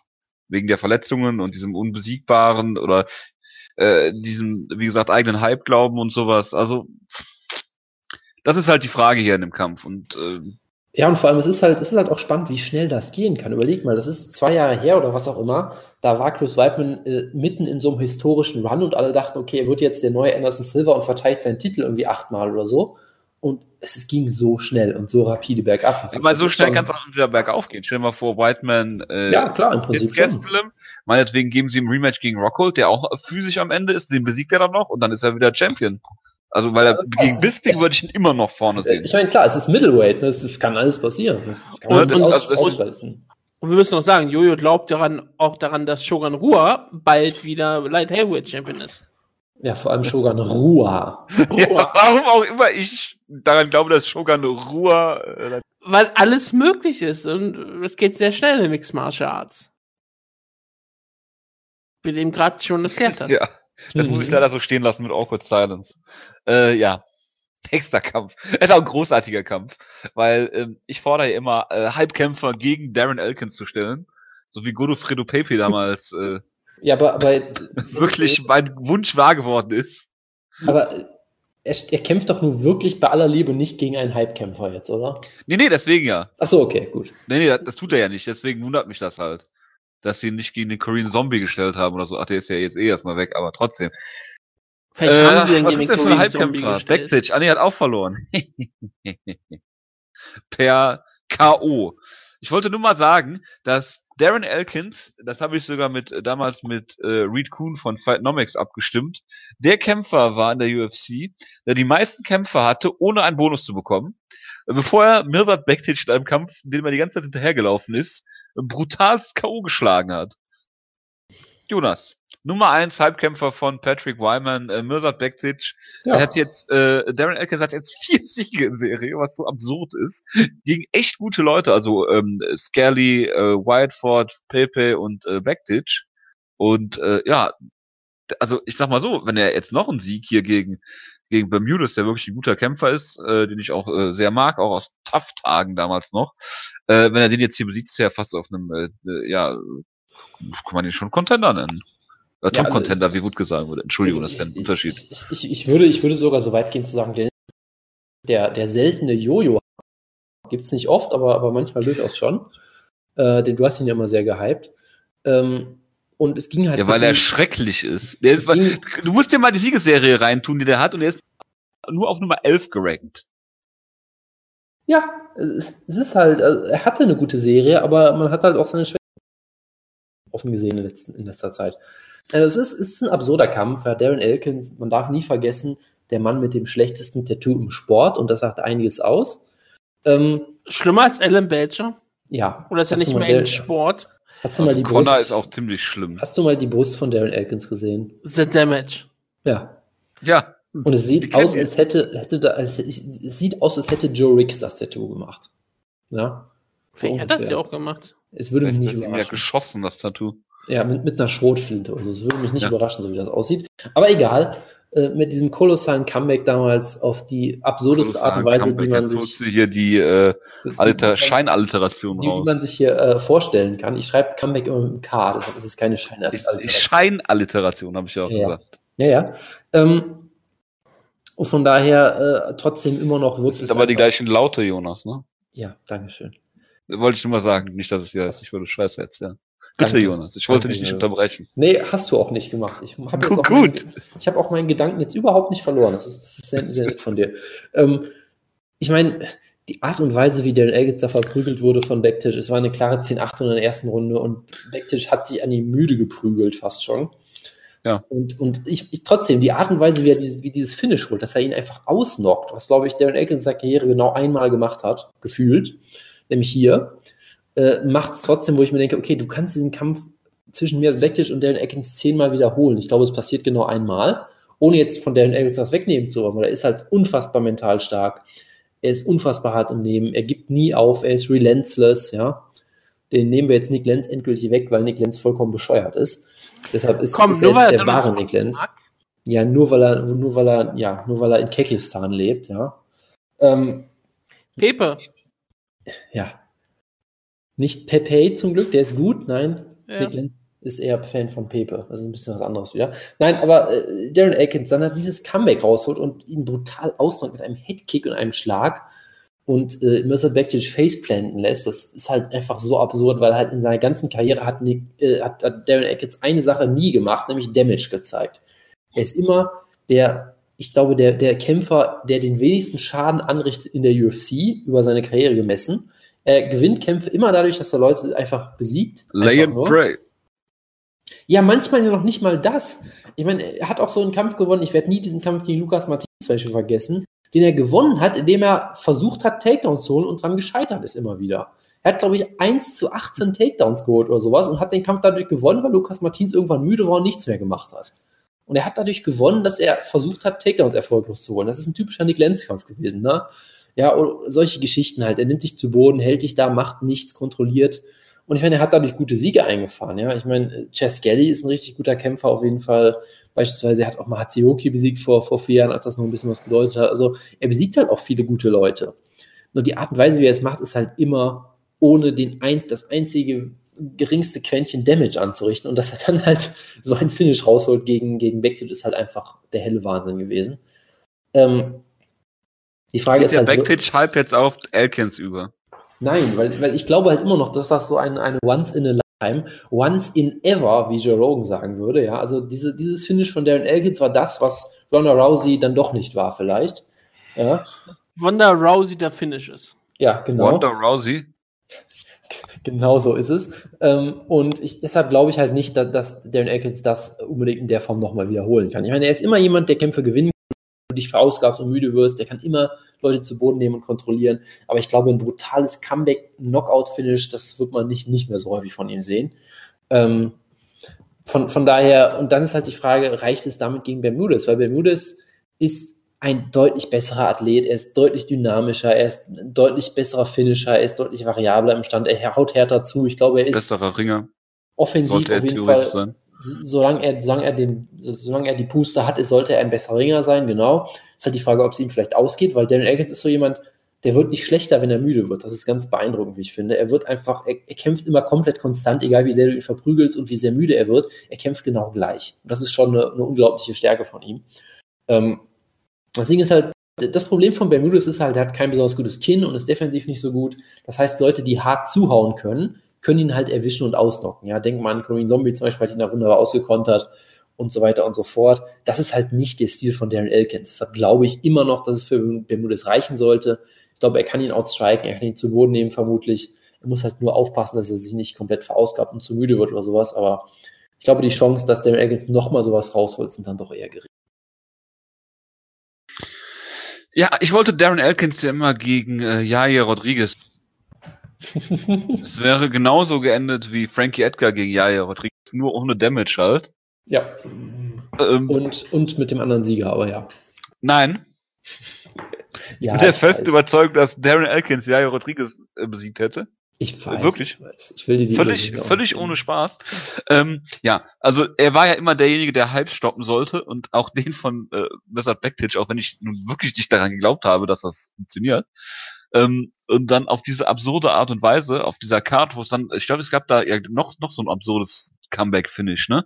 Kann das sein? Das kann ich sein, ich weiß es nicht mehr. Genau. UFC 209, ich muss gucken mal eben. Äh, äh, ja, das war hier mit äh, Luke Sanders. Äh, Yuri Alcantara gegen Luke Sanders. Mm, War auch ja. so total absurd. Ja. Äh, datet Luke Sanders nicht auch irgendeine äh, Pro-Wrestlerin? Kann das bestimmt, sein? Bestimmt. Ja. Ich wollte jetzt einen äh, Pro-Wrestling-Bezug äh, äh, herstellen, aber äh, ja. Ja, irgendwen, irgendwen aus der aus dem WWE-Universum. Ja, so wurde bei der Oh ja. Ich, ja. Äh, äh, ähm, Luke Sanders ähm, datet jemand ganz Besonderes, das freut gerade den Pius. Das ist Becky Lynch. Gottes ja. Willen. Also ja, ich, ich, glaube, wir, wir, wir können, glaube ich, festhalten, Luke der Kise Seiger der UFC, oder? Oh Gott.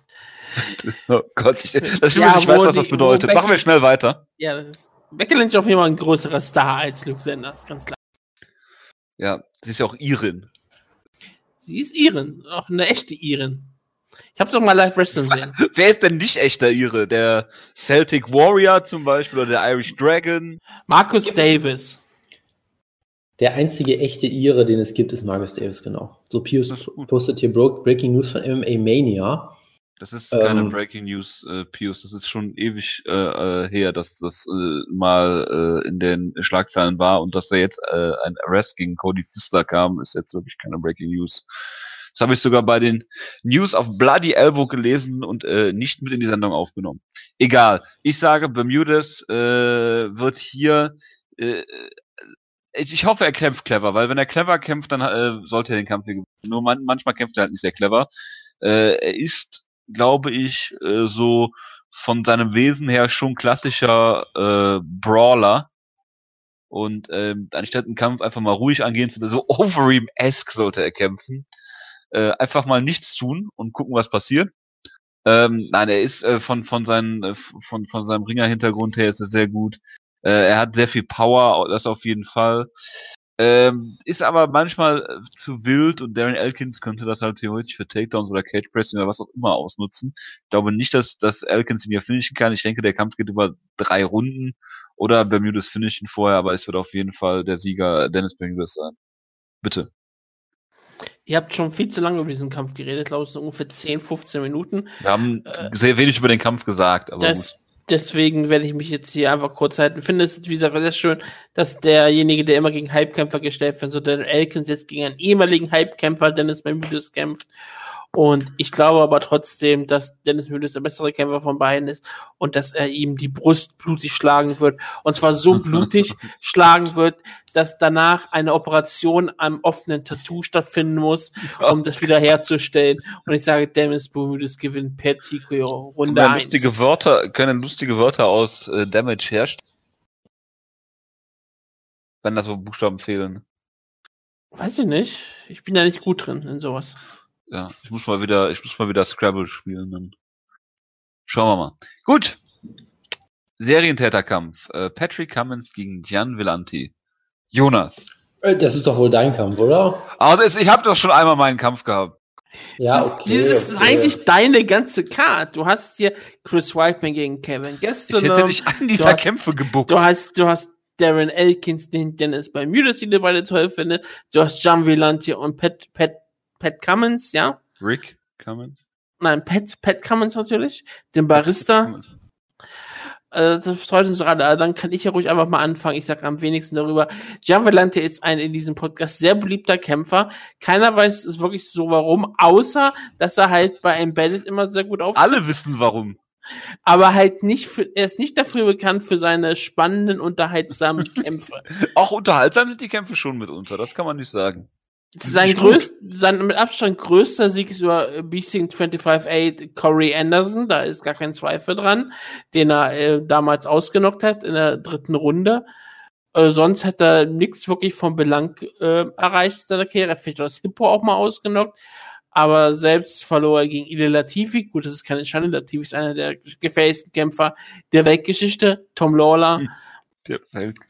Shogun Rua natürlich jetzt vor kurzem auch, also aber schon Ruhe kriegt jetzt bei beiden Teils schon gewinnt die Titel laut Jojo, deswegen ist das kein Problem. Was? Ich weiß bei, Pat, bei, bei, Patrick Cummins wissen wir noch, er war halt äh, jemand, der Kaffee ausgeschenkt hat, bis er auch mal den Kampf gegen Danny Cormier bekam. Und jetzt ist er auch so ein bisschen so im Nix seiner Karriere. Er hatte Niederlagen gegen Glover Texera und Little Nock. Jetzt hat er einen Sieg über Jan Blachowitz gefeiert. Ich weiß nicht, wie es gegen Villante ausgeht. Ich sag, Villante gewinnt in einen im wilden Kampf, der wo, wo Patrick Cummins alles versucht, den Kampf langweilig zu gestalten, und Gian Villante versucht alles mit seiner Oberkörpermuskulatur zu gewinnen und das schafft er am Ende auch. Gian Villante per Decision in Runde 3. Weil es ergibt Sinn, weil ein Kampf geht über drei Runden. Tatsächlich. Meinst du nicht, dass sie spontan sagen, ach nee, den Kampf machen wir nur auf drei Runden? Äh, Gianvillante gewinnt durch frühzeitige ähm, ähm, Decision im Stile von Jamie Warner. Ah, verstehe. Äh, Gianvillante gewinnt die ersten drei Runden und reißt dann aus Schnurrbart ab und dann muss man zu, zu den Punktrichtern gehen, oder wie? Ja. Verstehe, verstehe. Das ist ein sehr spezifischer Pick. Ähm, Jonas. Ja, es ist ein absurder Kampf, weil beide sehr interessante Schwächen haben. Darf ich, darf ich kurz was dir, dir Bitte. kurz eine Info geben? Bitte. Weißt du, dass Gian Villanti im Jahr 2012 äh, bei Strikeforce mal gegen Girick Memon äh, gewonnen hat? Hm, nein, wusste ich jetzt nicht. Der World Series of Fighting Superstar, der auch mal gegen Dave Huckaber gewonnen hat. Derek Memon, der den größten K.O. aller Zeiten gegen Holtz Gracie gezeigt hat, ja. Genau richtig. Ja, das ist sehr schön. Ja, also das Problem von Gian Villante ist halt, er ist ein solider Kämpfer, sag ich mal, aber er will halt immer brawlen und hat jetzt nicht die beste Defensive der Welt, um es mal vorsichtig zu sagen. Patrick Cummins ist sehr ähnlich. Bei Patrick Cummins ist es aber noch schlimmer. Ich glaube, der hat wirklich irgendwie einen Magneten im, im Kinn, der, der, der, der irgendwie alle Fäuste ansieht. Ich weiß nicht warum, aber irgendwie jeder trifft ihn. würde ein Magnet Fäuste anziehen? Das ist eine andere Frage. Die müssten ja auch Metall haben. Ja, ich weiß. Ja, gut, Schlagring. Ja, ich, ich weiß. Aber ist das nicht verboten im Mixed Martial Arts mit Schlagring? Ja, und das heißt ja nicht, dass es nicht gibt.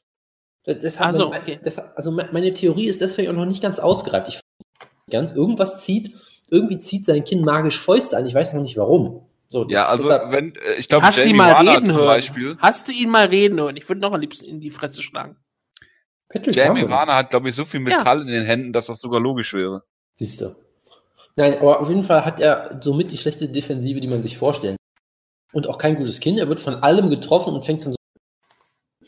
Und er ist halt nicht so der Typ, der einmal getroffen wird und bewusstlos umfällt, sondern ist der Typ, der von einem Jab getroffen wird, dann rumtorkelt, als hätte er drei, drei Promille Intus und dann von jedem weiteren Schlag immer weiter angeklingelt wird und irgendwann halt umfällt oder auch nicht. Es ist wirklich absurd. Ich habe damals wirklich seinen letzten Kampf ausgemacht nach der ersten Runde gegen Jan Blachowitz, der jetzt nicht bekannt ist als Powerpuncher wo ich sagte, okay, das war jetzt eine 10-7-Runde, glaube ich. Ja, Blachowitz ist einfach überhaupt nicht bekannt, generell. Ja, ich dachte, das, Jonas hat Jan Blachowitz gehypt ohne Ende. Aber Jan Blachowitz hat ihn ungefähr dreimal umgebracht. Weil er Ilya Latifi besiegt hat. Und ich sag mal so, er hat ihn so hart getroffen, dass Patrick Cummins nach drei Sekunden nicht mehr stehen konnte und nicht laufen konnte. Und irgendwie hat Jan Blachowitz den Kampf verloren danach. Ich weiß bis heute nicht wie, weil ich es natürlich ausgemacht habe, aber äh, das ist so ein bisschen das Problem da. Deshalb, das Ding ist halt, ich weiß nicht, hat, die, hat jemand Gian Vellante mal zu Boden genommen? Er wird doch meistens irgendwie wild ausgenockt, oder? Das ist doch immer so sein, sein Kryptonite gewesen. Ich weiß gar nicht, er hat ja, glaube ich, einen Football-Hintergrund und so ein bisschen gerungen oder irgendwie sowas, glaube ich. Ne? Ist auch hervor. Äh, also äh, ja, er hat so ein bisschen, er hat Highschool-Wrestling-Credentials, sagen wir mal so. Okay. Und ich habe den Kampf damals gegen äh, Sufferback Safarov gesehen. Das war einer der schrecklichsten und unterhaltsamsten Kämpfe, die man sich vorstellen kann. Ja, also, also bitte, er war ein äh, 2001 All-Section 8 Linebacker, ja, was auch immer das heißt. Er war ein 2002 Section 8 Nassau County Champion. Ja, also bitte. Was, was, was, was man weiß nicht, was ein Linebacker ist oder was die ähm, Division da ist? Was? Ich weiß, dass das eine Position im Football ist. Ich wollte ah, damit okay. nur, nur ausdrücken, dass er tatsächlich ein Footballback hat, ja? Das wollte ich damit mhm. nur sagen. So, aber sein Problem ist meistens immer, dass er halt wild auseinandergenommen wird im Stand. Und ich glaube, da ist jetzt äh, der, der gute ähm, Patrick Cummins nicht so eine ähm, große Gefahr. Und ich glaube, stattdessen wird Jan Valente das Kind von Patrick Cummins finden und ihn ausnocken. Ja, ich äh, weiß auch nicht, was ich zu diesem Kampf sagen soll. Äh, Patrick Cummins ist ein sehr hervorragender Ringer damals, der kurzfristig eingesprungen ist gegen DC damals. Ähm, auch, ein, auch ein sehr hervorragender Barista übrigens, habe ich mir. Ja, und ähm, ja, während ich hier gerade Gian Vellanti Images suche bei Google, äh, will ich äh, nicht lange über den Kampf reden. Es wird absurd, es wird lustig. Ich glaube, ich gucke die Karte mal live. Oh Gottes Willen. Also was, Jonas, hast du getippt nebenbei? Jamilante. Äh, dem kann ich mich äh, nur anschließen. Oh, das ist zum ersten Mal in langer, langer Zeit gefühlt, dass wir mal wieder alles tippen. Das gleiche. Immer ja. wenn wir bisher alle das gleiche getippt haben, haben wir immer recht gehabt. MMAnuts.com ist natürlich auch perfekt, ja. ja. Das sind aber auch zwei MMA-Nuts auf dem Bild. Das kann man ich nicht anders vier. sagen. Ich sehe vier, aber gut, wie du meinst. Du siehst vier? Ach so, haha, sehr witzig. Ja, Dankeschön. Boah, der Jonas hat heute wieder einen Clown gefrühstückt, das ist nicht mehr. Sie sehen aus wie die Dicks, als sie mal bei der WWE waren. Ich poste jetzt hier weiter Gian Vellanti-Fotos rein, während ihr über äh, Jimmy Rivera gegen Thomas Almeida reden. Jonas, Thomas Almeida, einer deiner absoluten Halbkämpfer, einer, der im Jahr 2017 noch bei Shootbox äh, kämpft, äh, bitte. Ich finde es vor allem toll, dass ich, wenn ich nach äh, Google Images nach John Velante suche, solche Bilder hier. Die nicht von John Velante sind. Geil. Ja. Chat Tricks. Ja, ist doch okay. großartig, oder? Ich glaube, die haben mal gegeneinander gekämpft sogar. Ja, also äh, ich habe natürlich jetzt nicht aufgepasst. Er hat den Hype von Bobby Lashley zerstört. Nein, nein, Bobby Lashley ist immer noch voll Hype. Also, okay. also Thomas Almeida gegen Demi Rivera. Ohne jeden Zweifel der Kampf, des, äh, der Kampf der Show. Wunderbare Ansetzung. Bantamweight ist einfach eine traumhafte Division. Jimmy Rivera ist halt so der, dieser richtige Panzer im Prinzip, der halt meistens Decision holt, aber ein sehr, sehr äh, guter Striker mittlerweile ist. Ich glaube, er hat auch einen Ringe-Hintergrund, nutzt ihn vor allem eher äh, Chuck Liddell-esque, ja, in Reverse. Und ist halt ein richtig guter Striker einfach geworden. Jemand, der jetzt nicht gerade die größte Power hat, meistens per Decision gewinnt, aber ein ziemlich vielseitiger und, und uh, well-rounded, wie man gerne sagen würde, Striker, der eigentlich alles ziemlich gut kann und halt auch ein richtig, richtig guter Kämpfer einfach nur ist. Ich meine, er hat Uriah Faber zuletzt ziemlich klar besiegt. Er hat Yuri Alcantara besiegt, Pedro Munoz besiegt. Das sind alles richtig, richtig gute Siege und der fliegt halt so ein bisschen unter Radar vielleicht, weil es halt immer Decisions waren. Aber richtig, trotzdem ein richtig, richtig guter Kämpfer. Und natürlich äh, kommt er auch aus äh, New York State, glaube ich zumindest. Ähm, ist er hat halt ein Heimspiel. Und was muss man noch über Thomas Almeida sagen, ja? Das ist der Mann, für, der, für, für den der Name All Violence geschaffen wurde, so mehr oder weniger. Ein großartiger Dynamo, unfassbar offensives Talent, hat defensiv gewisse Schwächen, gerade in der ersten Runde, braucht immer so ein bisschen, bis er sich fängt, sag ich mal, und, und ähm, danach auch defensiv besser wird. In der ersten Runde ist er ziemlich verwundbar auf jeden Fall. Ähm, aber was er halt offensiv für ein Feuerwerk äh, äh auffährt, ist halt unvergleichbar. Ja, also da, dann wirklich mit allen möglichen Attacken, die es geben kann. Er hat gutes Boxen, er haut unfassbar hart zu, er hat schöne natürlich Flying Knees. Ja, fragt mal Brad Pickett, der wird sich nicht dran erinnern, aber fragt ihn vielleicht trotzdem. Äh, Standing Elbow KOs hat er geholt. Er geht wunderbar auch zum Körper, hat auch Liver Shot KOs. Also jede Art und Weise, wie man einen Gegner ausnocken kann, Thomas Almeida, glaube ich, schon mal durch, durchexerziert, so ungefähr.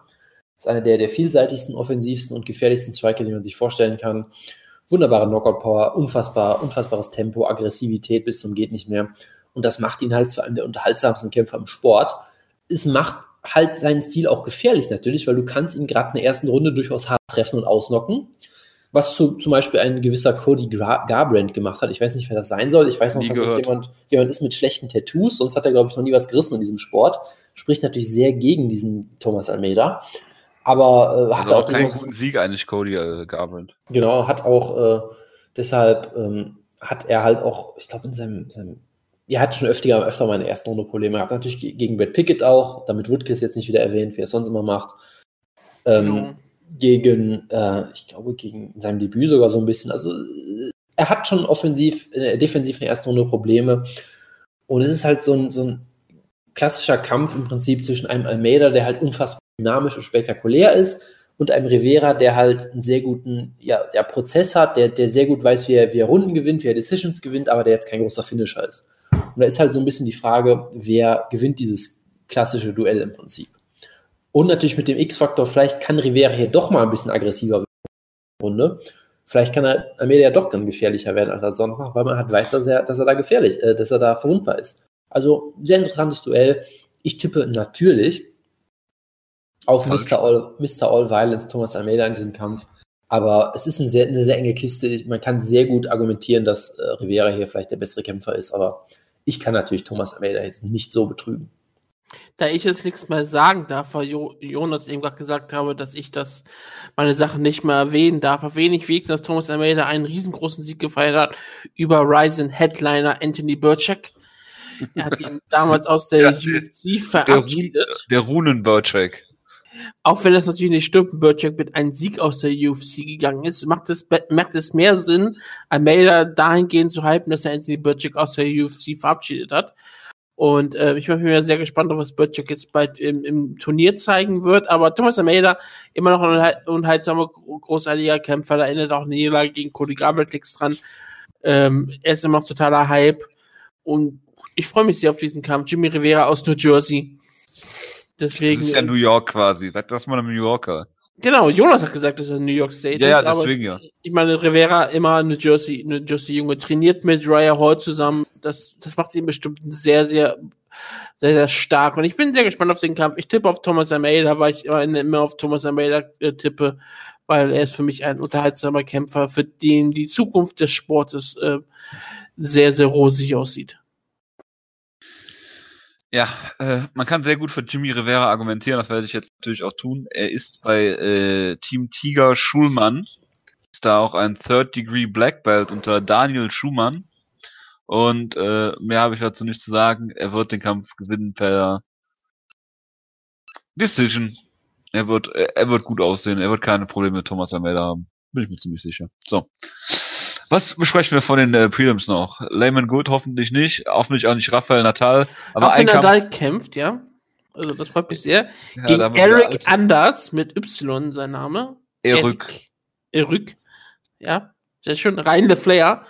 Ja, da, da kriegt der Jonas jetzt schon äh, eine großen Erektion, Hype Ryan LeFlair gegen Cowboy Oliveira liest. Das, das ja. klingt absolut großartig, ja. Und Woodke kriegt natürlich auch äh, Regungen in sich wenn er Damon Grabowski gegen Chase Sherman liest. Der Sherman-Tank ist zurück. Ja, Chase ja, Sherman, der Vanilla Gorilla, ist ja aktuell nur dafür bekannt, dass er eine sehr gute äh, PR-Agentur hat, die die ganze Zeit nur Sachen auf Twitter mit ihm macht. Wie Umfragen und Bilder und ganz viele verrückte Sachen. Es ist schon ähm, ziemlich absurd. Ich glaube, er hat dann dem noch nie getwittert selber, aber hat einen großartigen Twitter-Kommen für viele Leute. Und er kämpft, okay. Und wie gesagt, er kämpft jetzt gegen Damien Grabowski, die Nummer 1 aus Polen. Und ich bin sehr gespannt drauf, äh, was das bringt, der Polish Pitbull. Ich finde es gut, dass er ähm, sich wenigstens eine Nationalität gibt, weil der Pitbull wäre ein relativ schrecklicher Name im, im Schwergewicht oder generell im Mixed Martial Arts. Aber durch den polnischen Pitbullen wird das um einiges besser. Eigentlich sollte er gegen Christian Colombo antreten, aber ähm, Chase Sherman ist eingesprungen, deswegen bin ich sehr gespannt drauf, was ähm, die Zeit so bringt. Ich tippe auf den Vanilla Gorilla, den Sherman Tank, dass er hier gewinnt und darüber wird er dann sehr ausgiebig twittern. Ich hoffe auch. Und wo wir gerade von Twitter reden, ich muss natürlich den Good Day Tito Twitter-Post mal wieder posten. Äh, einer meiner absoluten Lieblings-Twitter-Posts äh, und ich sage auch hier, dass natürlich äh, Chase Sherman aufgrund seiner äh, lustigen Personality hier gewinnen wird er ist auch so lustig, äh, auch in Interviews äh, oder in diesem Postfight-Interview von seinem letzten Kampf. Und nicht nur wegen seiner PR-Twitter-Agentur. So. Und, und, was sagt jetzt Jonas zu Ryan LeFlair und Alex Oliveira? Das ist eine gute Frage. Das wollte ich auch gerade noch nachholen. Äh, du wolltest ins Kino, deshalb werde ich mich jetzt kurz halten. Nein, es ist halt nein, nein, nein, der wird gerade noch. So viel Zeit muss sein. Es ist halt ein solider Kampf, über den ich jetzt eigentlich nicht reden wollte. Und zwei Leuten, die du unendlich gehypt hast, weil, weil du es vom einen nicht wusstest, wer es ist und ich bin immer noch Arantes. großer Fan von Philippe Arantes, also bitte. Ja. ja. Also Ryan LaFlair hat im Jahr 2015 Mike Pierce besiegt. Und Mike Pierce war mal ganz klar auf dem Weg, einer der besten Kämpfer in der Welterweight Decision zu werden. er hat ja mal Decision gegen Johnny Hendricks gewonnen. Ja, er wurde betrogen gegenüber Johnny Hendricks. Er wäre uns äh, Welterweight Champion geworden. Das wäre seine Karriere gewesen. Ja. Jonas muss noch über zwei Kämpfe reden. Einmal Timothy Johnson gegen Junior Albini und Shane Borges gegen Godofredo Pepe. Äh, warum muss ich über den Timothy Johnson-Kampf reden? Das ist ganz klar Woodkes Kampf, aber ich rede natürlich sehr gerne. Warum kämpft Timothy Johnson in Amerika auf einmal? Ich meine, der ist doch dafür bekannt, dass er überall antritt in der ganzen Weltgeschichte und nur nicht in Amerika. Ja, zum Beispiel in Fairfax, Virginia, in Nashville, Tennessee. Vielleicht darf er das Land nicht mehr verlassen. Ja, aber er hat seine ganzen UFC-Kämpfe, bis auf zwei, waren in Zagreb. Zwei von, drei von fünf Kämpfen hat er nicht in den USA gekämpft. Das ist ja, sehr außergewöhnlich. Das ist, das ist schon ausgewöhnlich. In Zagreb und zweimal irgendwo in Großbritannien. Ich schaue es nicht nach wo. Jetzt Belfast kämpft er hier. Jetzt kämpft er hier gegen Junior Albini. Bekannt heißt einfach Junior Albini Baby und ja, ich Baby bin Junior. Baby Junior ist ein toller Name. Er ist äh, unbesiegt mit zwei Niederlagen. Und deswegen freue ich mich sehr, darauf, was er zeigen kann gegen Timothy Johnson, aber Timothy Johnson wird in die Grenzen aufzeigen. Johnson verliert in Amerika nicht. Das ist ganz bekannt, außer gegen Jared Rochold, aber Jared Rochold ist. Ja, er hätte ja gewonnen, wenn Jared Rochold nicht gegen ihn gefahren wäre. Ja, das war eigentlich ein moralischer Sieg und Jared Rochold ist auch Amerika. Gegen den kannst du noch schon mal verlieren. Also, wenn ja. Timothy Johnson Mark Hand wäre und einfach weggegangen wäre, hätte er den Kampf gewonnen per K.O. Ja. Ja. Es ist ganz klar, wenn ich hier schon äh, gegen Patrick Cummins tippe, dann muss ich wenigstens auf den anderen Schnurrbart tippen, das ist mal ganz klar. Ähm, genau, und natürlich äh, Godefredo Pepe gegen Shane Burgess. Das ist ein traumhafter Kampf. Godefredo Pepe immer für Unterhalt, Unterhaltung gut.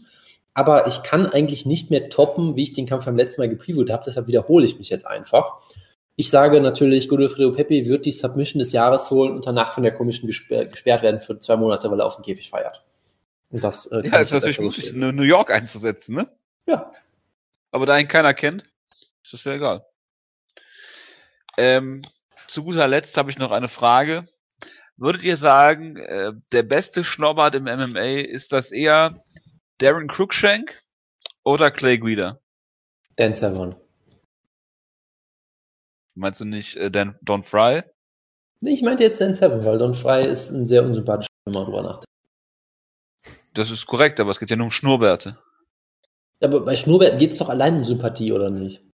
Ja, ja es geht um den, um den, Bart an sich, oder nicht? Der Bart äh, steht ja nicht im Vakuum, sondern er klebt ja an einer Person. Ist ja. doch egal. Ich sage Tom Lawler. Wie, wär, wie, wie sähe Tim Kennedy denn aus mit äh, Schnurrbart, wo wir gerade bei Sympath Sympathieträgern sind? Wie sehe denn Floyd Mayweather mit Schnurrbart aus? Das äh, weiß ich nicht. Nein, wir machen nicht die Überleitung. Nein, nein, nein. Nein, ich, ich wollte unbedingt ähm, Pios nochmal anteasen, dass wir jetzt eine Überleitung machen, aber wir haben uns dafür entschieden, keine ähm, Inhalte darüber zu machen. Ich würde Pios gerne erklären, wie Rassismus funktioniert, aber wir haben leider keine Zeit. Wutke muss ins Kino. Richtig. Das ist äh, völlig äh, richtig. Ja, Ian McCall ist natürlich auch ein äh, Paradebeispiel für einen hervorragenden Schnurrbart. Ich äh, verabschiede mich an dieser Stelle, wünsche einen guten Start in die Woche. Wir hören uns nächste Woche wieder. Ähm, ja, haben dann ein äh, Review zu der Fox Show, ein Preview zu UFC 214. Macht's gut, äh, bis dahin. Ciao, ciao. Ciao, ciao. Mhm.